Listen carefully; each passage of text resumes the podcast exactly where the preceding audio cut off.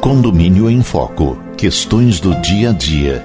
Texto de Luiz Fernando de Queiroz, advogado especializado em direito imobiliário.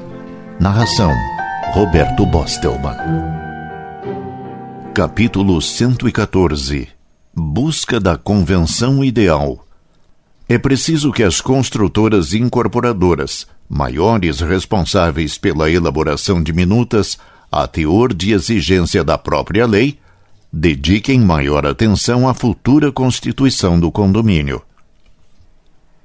Alguém sabe onde está a melhor convenção de condomínio do Brasil?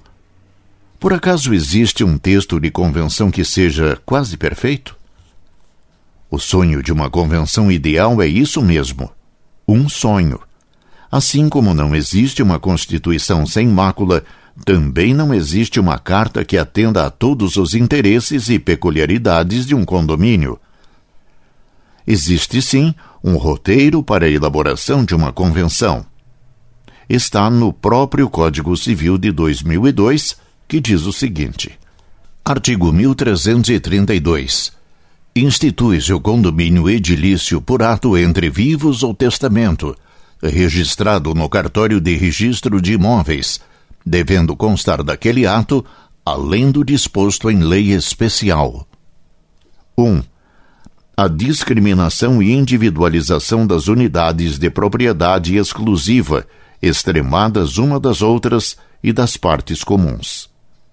2 a determinação da fração ideal atribuída a cada unidade relativamente ao terreno e partes comuns. 3. O fim a que as unidades se destinam. Artigo 1334. Além das cláusulas referidas no artigo 1332 e das que os interessados houverem por bem estipular, a Convenção determinará: 1.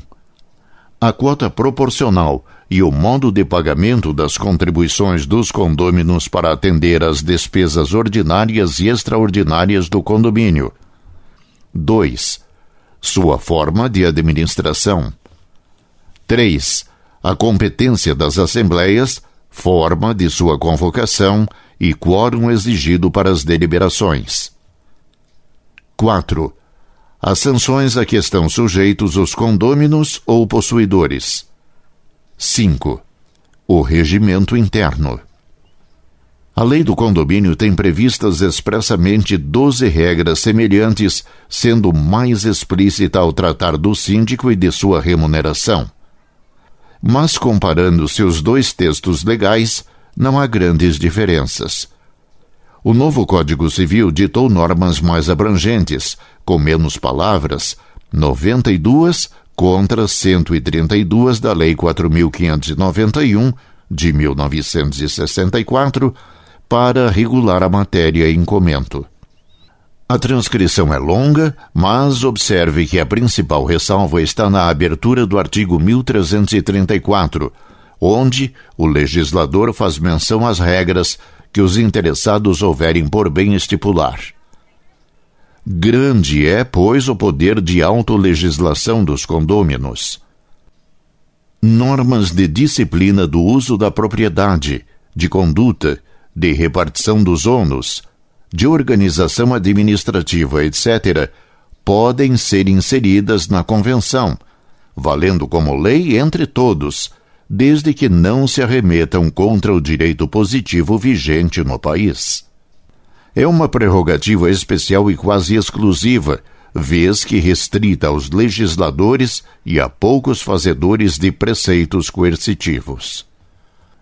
Há convenções que se baseiam totalmente na lei do condomínio, praticamente repetindo ipsis literis os seus enunciados, sem qualquer iniciativa de adaptar a norma legal à realidade fática do patrimônio, onde os condôminos irão habitar e conviver com outras pessoas.